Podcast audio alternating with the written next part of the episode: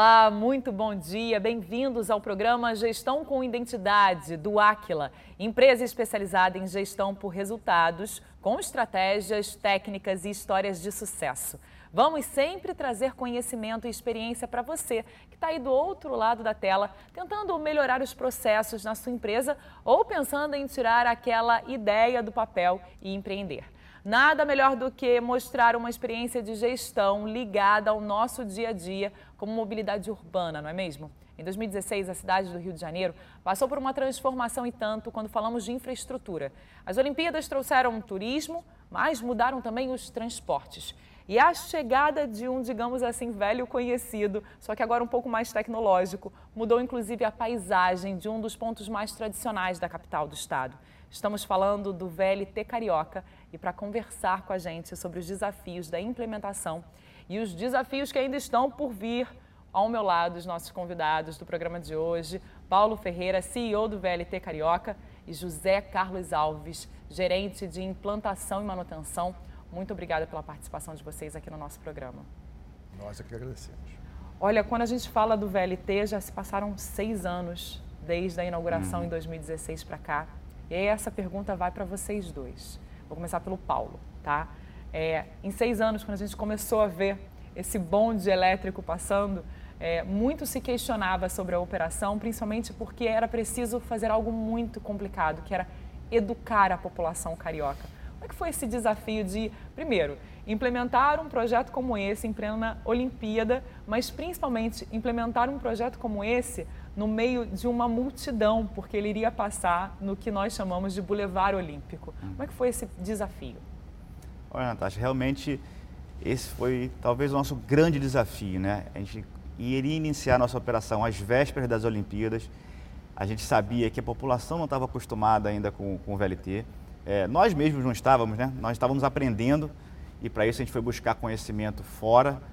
É, mas a gente tinha dois grandes paradigmas né, nesse sentido, né? Primeiro paradigma era a questão da, da, da própria segurança da população, dos pedestres, dos motoristas, né? e o outro paradigma a respeito do, da, da, do pagamento da passagem. Né? Então, a gente, nesse momento, a gente focou muito na questão da comunicação para os usuários, de como é que funcionaria o sistema, mas também focamos muito na questão da gestão interna. Então, desde essa época, né, de 2014, na verdade, antes da operação, a gente já começou a pensar como essa empresa vai funcionar, como é que a gente vai fazer essa gestão por resultados? Como é que a gente vai ter uma empresa segura e ao mesmo tempo eficiente? Então, o desafio, na verdade, não nasceu em 2016. Nasceu lá em 2014, quando a gente começou a planejar prim... os primeiros procedimentos e aí a gente já começou ao mesmo tempo a pensar, mas como é que eu vou fazer a gestão dessa companhia mais para frente? Mas, enfim, acho que esse é, é só o início dessa história. É, tem muita coisa ainda para a gente fazer, mas o fato é que a gente conseguiu começar bem da forma correta, de uma forma segura, principalmente segura, acho que esse foi o nosso principal desafio, né? e eficaz. Eu acho que hoje a população abraçou o projeto né? e, e a gente está rodando bem, com eficiência, com segurança, né? e o, tem muita coisa ainda por vir pela frente. Batendo essa bola para você, José Carlos, Sim. eficiência e segurança eu acho que é algo que você só se preocupou o tempo inteiro, né? Afinal, a gente estava conversando um pouco antes de começar, você tinha que passar por uma multidão né? Quando as Olimpíadas realmente começaram, você tinha ali uma multidão no Boulevard Olímpico e essas pessoas precisavam entender que um transporte estava passando no meio. Como é que foi inicialmente trabalhar nisso e operacionalmente como é que foi cuidar dessa eficiência com qualidade de serviço e ao mesmo tempo segurança do usuário? Bem, o VLT se implantou numa cidade, numa metrópole, né, com a circulação de muita gente. Já previa que isso seria difícil, mas muito mais nas Olimpíadas onde o Boulevard Olímpico se tornou uma tá atração turística, agora, né? um fenômeno espetacular, com um milhão de pessoas naquela área. E vocês se recordam que o VLT começou a operar com um batedor na frente. Tinha sempre um motociclista é, conduzindo cada trem, alertando a sua presença, um veículo novo, com quase 50 metros, quase 60 toneladas, para a população se acostumar com a sua circulação. É, nós éramos chamados, inclusive, à ocasião, de veículo lento sobre trilhos né, uma alusão ao nosso tempo de, de, de deslocamento, levava mais de 50 minutos da, da, da, rodoviária até Santos Dumont. Hoje a gente leva um pouco mais de 20, e sem nenhum batedor e sem acidente. Acho que este aprendizado para a população foi uma inserção do VLT, uma inserção urbana, que era o grande desafio nosso, para que a população se acostumasse e aprendesse a conviver com esse maravilhoso trem aqui na cidade. Eu vou continuar falando sobre essa questão operacional, porque acho que é muito importante falar que tudo que está acontecendo na rua, que a gente vê, na verdade, tem um olhar por, por trás, que é o centro operacional, que eu acho que é de extrema relevância para que essa operação aconteça de maneira segura, né? É, toda a movimentação do trem né, tem um sistema de apoio à sua movimentação, a gente chama de sistema de apoio à operação, que dá, inclusive, para o passageiro a sua visão de próximo trem, dá ao condutor a sua condição de atrasado, adiantado ou no horário e dá ao centro de controle a visão do deslocamento de todos os trens nos diversos traçados. Nós temos três linhas em operação. Dizer, isso facilita e traz para a gente uma referência importante para esse nosso negócio, que é a regularidade. Quer dizer, a certeza de chegar no seu destino do tempo que você estimou. E, a, e absolutamente que trago para você, Natasha, e para todos vocês, muito da cultura de Paulo, né, que trouxe para a gente, né, da ferrovia de carga, implantada na ferrovia de passageiros, como uma coisa ímpar, uma coisa incomum, que é de estabelecer uma sistemática de segurança absoluta. Quando a gente fala é, de operação e a gente fala da gestão de negócio, você começou muito é, a nossa entrevista falando sobre a questão do como custear esse serviço, né? Porque esse serviço seria um serviço que não teria cobrador dentro, um serviço que dependeria exclusivamente da educação da população uhum. em pagar a sua própria tarifa. Isso foi algo inimaginável, principalmente no centro do Rio, ainda mais no meio de uma Olimpíada. Uhum. Como é que vocês conseguiram chegar a essa gestão de negócio você falou muito que lá em 2014 vocês já iam pensando em como isso seria feito. E hoje, seis anos depois, o VLT continua funcionando. Então, é possível ter gestão em casos como esse? Com certeza. Assim, primeiramente, a gente se espelhou em casos é, no exterior onde já operavam dessa forma há, há mais de 10 anos. Então, a gente foi lá, conheceu como é que funcionava, mas a gente tinha que tropicalizar isso. Né? A cultura aqui é diferente. Né? É, mas tem uma palavra-chave nessa história toda que é a questão da qualidade do serviço prestado. Então, assim, a gente sempre é questionado a respeito disso, né? Porque essa era uma grande questão antes da operação começar, né? Será que as pessoas vão pagar um sistema aberto, no centro do Rio, sem roleta, sem cobrador? Né? Então, a gente sempre responde dizendo que dois fatores fundamentais do nosso, nosso ponto de vista. O primeiro é óbvio, a gente tem uma sistemática de fiscalização inteligente.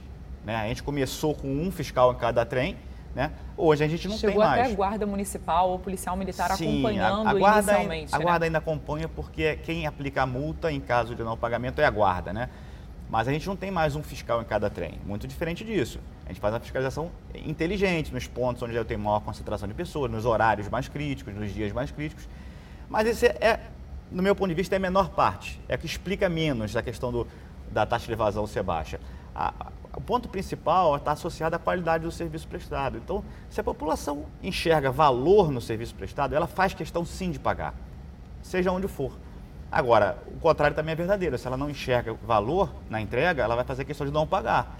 Então a gente faz questão de manter o trem limpo, ar-condicionado funcionando, uma regularidade na operação, como o Zé Carlos falou. O VLT não tem que ser rápido, ele não vai andar a 70 km por hora no meio do centro, no centro da cidade, mas ele vai ser regular. Né? Então, quando você oferece um serviço de qualidade, com, com fiscais educados, que sabem abordar, porque, imagina, a função do fiscal ela é muito diferente. Não existe nenhum outro modal de transporte onde a pessoa lhe aborda para saber se você pagou ou não a passagem. Aqui é assim, né? Ele aborda as pessoas. E o comportamento das pessoas varia muito, né? Então, é uma pessoa que tá, tem que estar muito bem treinada, saber lidar com o público. Enfim, eu acho que o que explica é, a, a, evasão ser baixa, ser controlada, está muito mais associado à qualidade do serviço prestado. Eu vou pegar isso como gancho. É preciso ter um treinamento, então, extenso para que as pessoas que trabalham no VLT tenham a qualidade necessária igual a que o serviço tem? Foi preciso muito treinamento? É, sim. É, e ainda mais que um modal que não existia no Brasil, né? É, era preciso fazer, como o Paulo falou, buscar referências no exterior. As nossas primeiras turmas foram formadas na França. É, nós tínhamos um parceiro é, no negócio, que é a RTP, que opera os transportes de Paris, e nossas primeiras turmas de condutores lá foram formadas e trazidas para cá antes de iniciar a operação, e são hoje nossos supervisores, inspetores, são aqueles que multiplicam o conhecimento para as novas turmas. Então, a capacitação do condutor que hoje a gente consome cerca de quatro meses para fazê-la. É um condutor hoje que chega para a gente, é, desde o processo de seleção, que é um processo criterioso de seleção, onde a gente procura observar se a pessoa tem percepção de risco, porque ele está lidando com isso o tempo todo, né?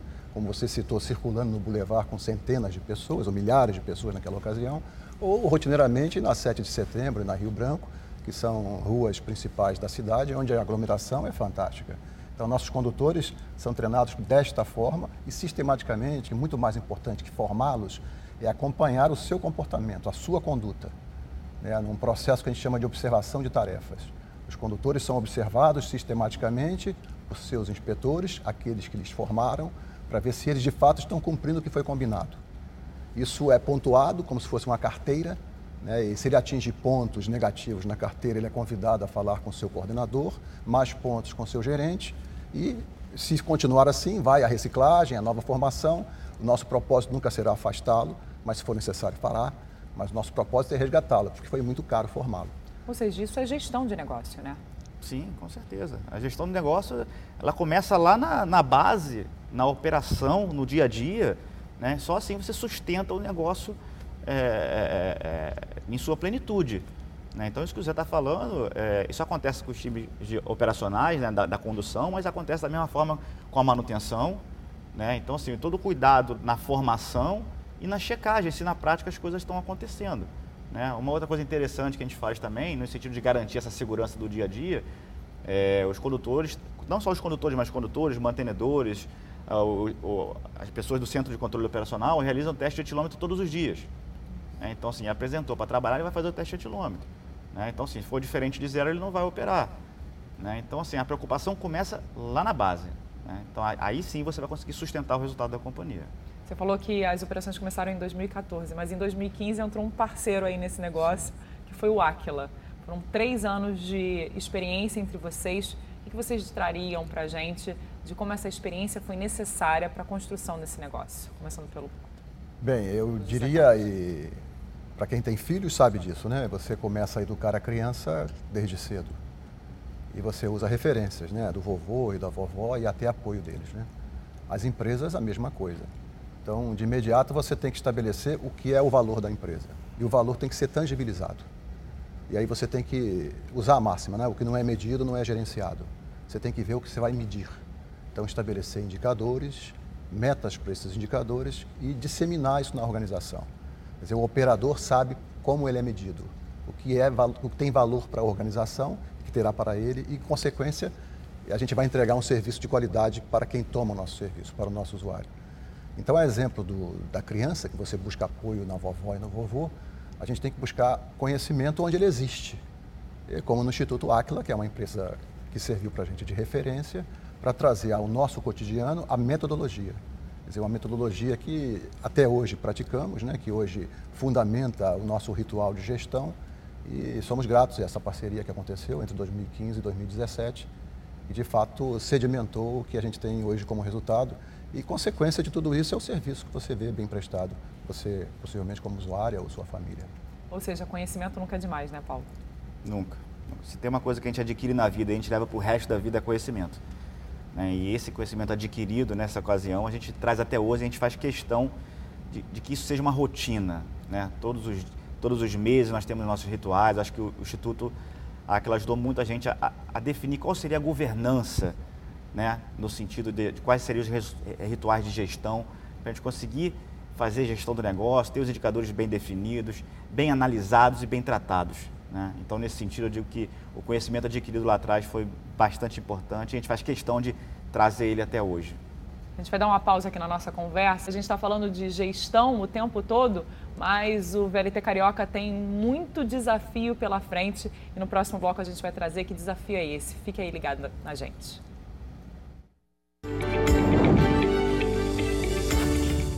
O Aquila é uma empresa internacional de origem brasileira especializada em gestão por resultados. Temos 450 profissionais com atuação em consultoria, treinamento e tecnologia de gestão. A gestão é fundamental para o sucesso de uma organização e acreditamos que todos os ativos podem ser mais produtivos. Nosso espírito de servir nos faz assumir como prioridade os interesses das marcas que nos confiam seus recursos. Nosso time de sócios e consultores gostam do que fazem e se dedicam sem cessar à busca da excelência. Oferecemos soluções avançadas de gestão para que empresas e órgãos públicos no Brasil e em diversos países ganhem mais eficiência e aprimorem sua performance. Nosso conceito de qualidade: lutar continuamente para entregar o melhor produto e prestar o melhor serviço pelo menor custo. Transforme sua visão de futuro em resultados. Estamos de volta com Gestão com Identidade e hoje a gente está trazendo o case do VLT Carioca aqui ao meu lado é, para conversar um pouco com a gente. O Paulo Ferreira, que é CEO do VLT Carioca, e o José Carlos Alves, gerente de implantação e manutenção. Queria continuar o nosso papo falando sobre algo muito importante que é mobilidade urbana. O VLT ele não só traz a questão da mobilidade, mas ele traz também a questão da conexão com os outros modais da cidade. Eu acho que isso é extremamente importante. Eu vou direcionar para o Paulo e depois para o José algumas, algumas questões em relação a isso. Quando o VLT chegou, ele chegou conectado com esses modais, né? fazendo a ligação com o aeroporto até, algo uhum. que a gente anteriormente não teria aqui no Rio de Janeiro, e fazendo a conexão com os trens, com o metrô, com as barcas.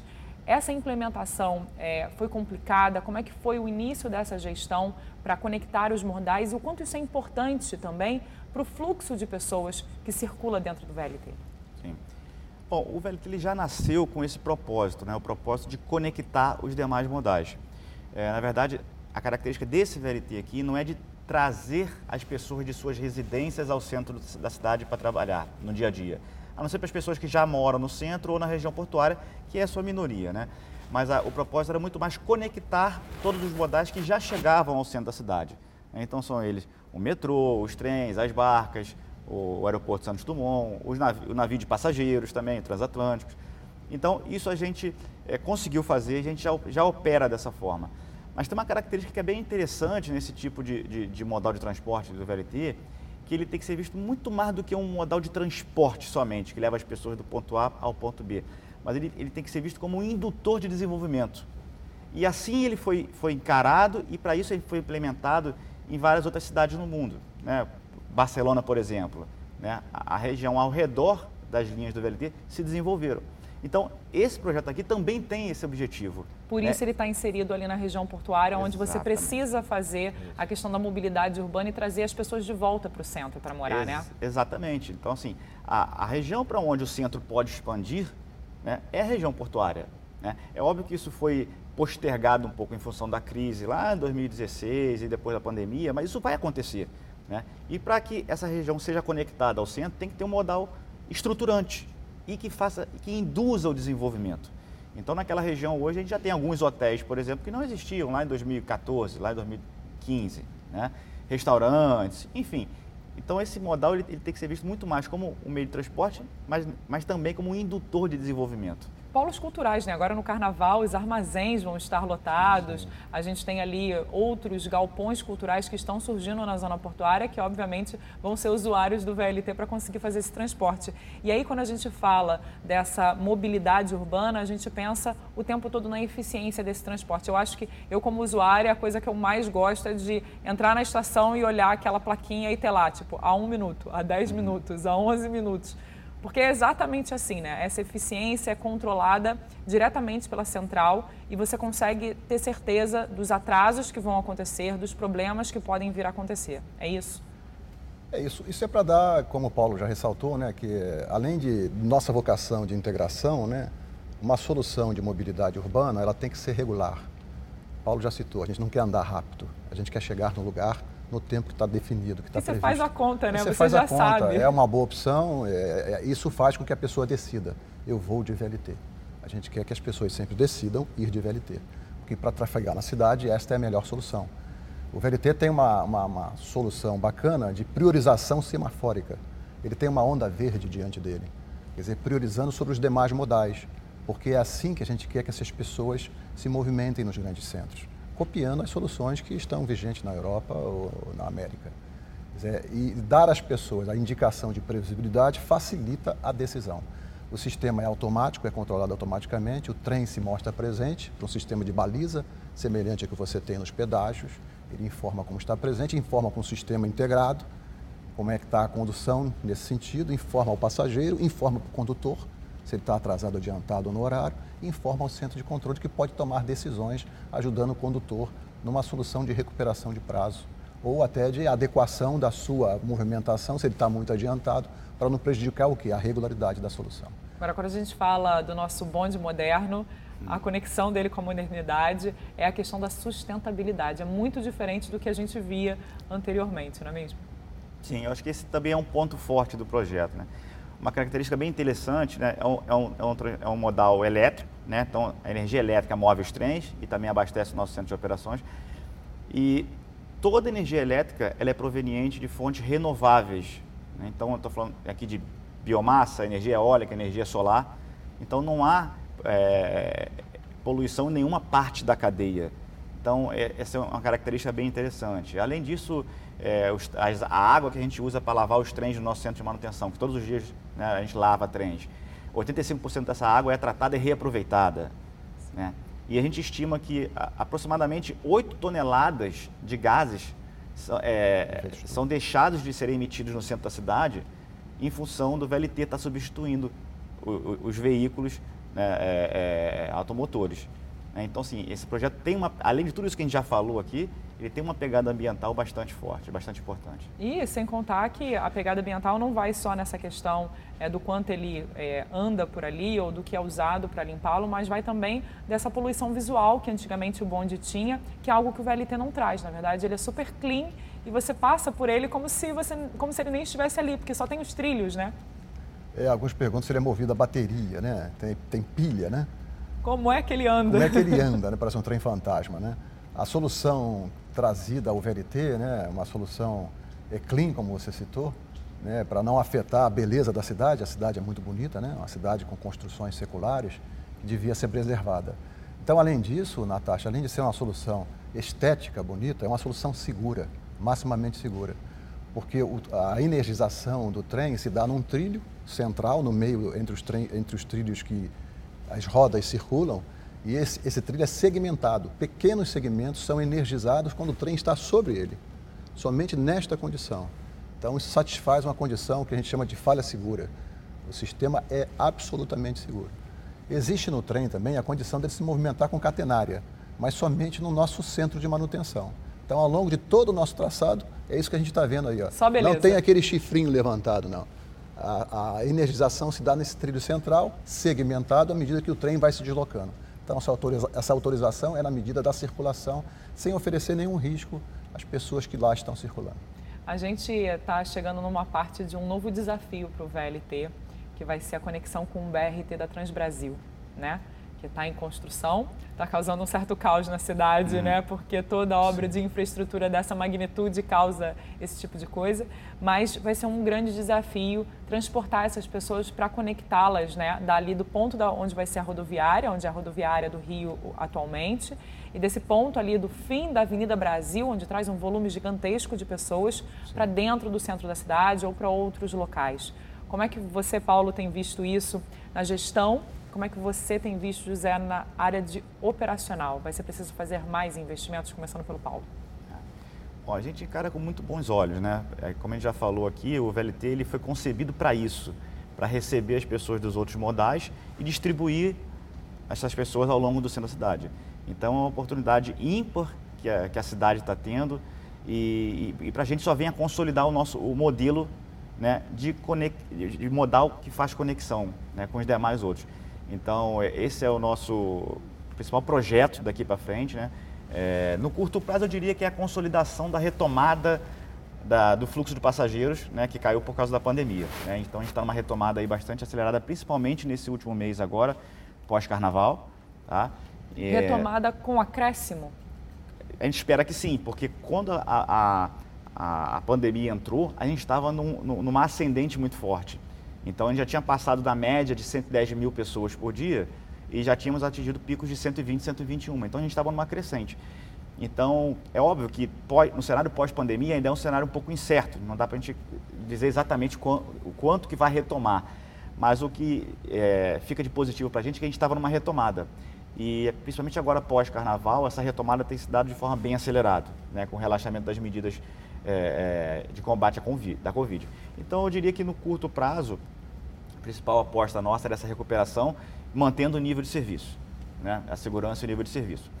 E, e pensando em futuro, um pouco mais a médio e longo prazo, é, esse projeto de conexão, né, de, de, extensão da nossa linha ali da região da rodoviária até a região do gasômetro, onde vai ser construído o terminal de integração com o BRT e com os, os ônibus alimentadores, né, que vai trazer uma demanda bastante significativa para o sistema, mas a gente já está planejando, a gente já está trabalhando nisso, já está é, definindo como é que vai ser o modelo operacional para que a gente faça isso com qualidade.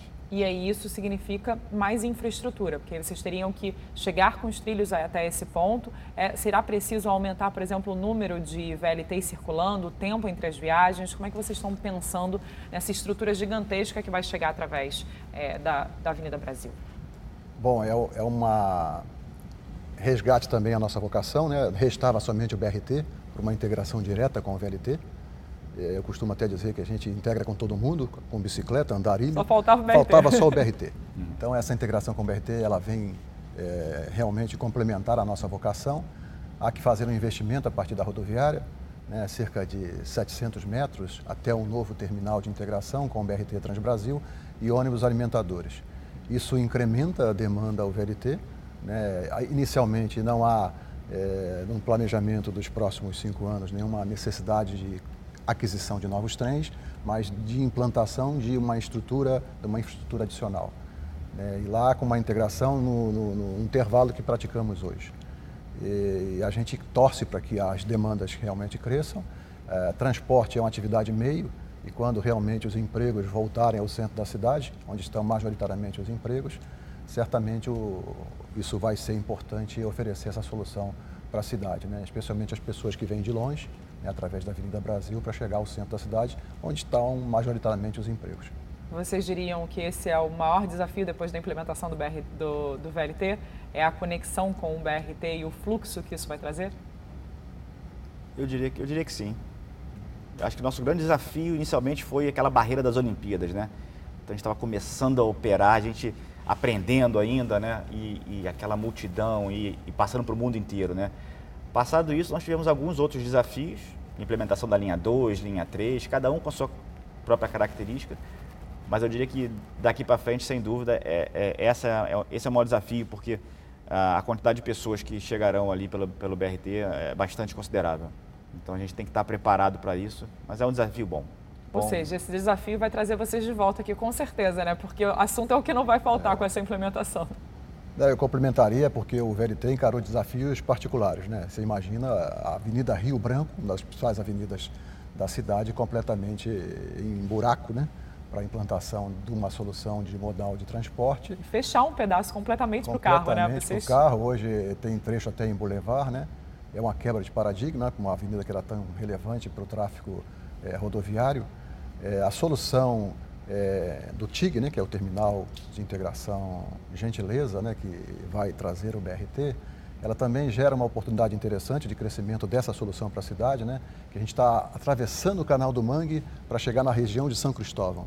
E aí, com a perspectiva, acho que gostaria de ver isso indo até o bairro de São Cristóvão, levando essa solução para mais gente aqui na cidade.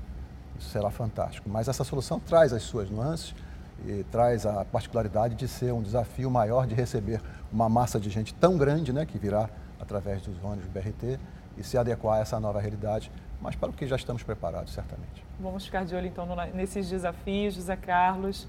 Paulo, muito obrigado pela participação de vocês aqui no programa. Nós, Nós agradecemos. agradecemos. Né? Muito obrigado. É isso, gente. O Gestão com Identidade fica por aqui, mas nosso encontro sobre negócios está de volta no sábado que vem aqui na tela da Band. E você sabe, você consegue rever todos os outros episódios acessando o canal do Aquila no YouTube. E siga o Aquila também nas redes sociais. A gente espera você no próximo sábado. Até lá!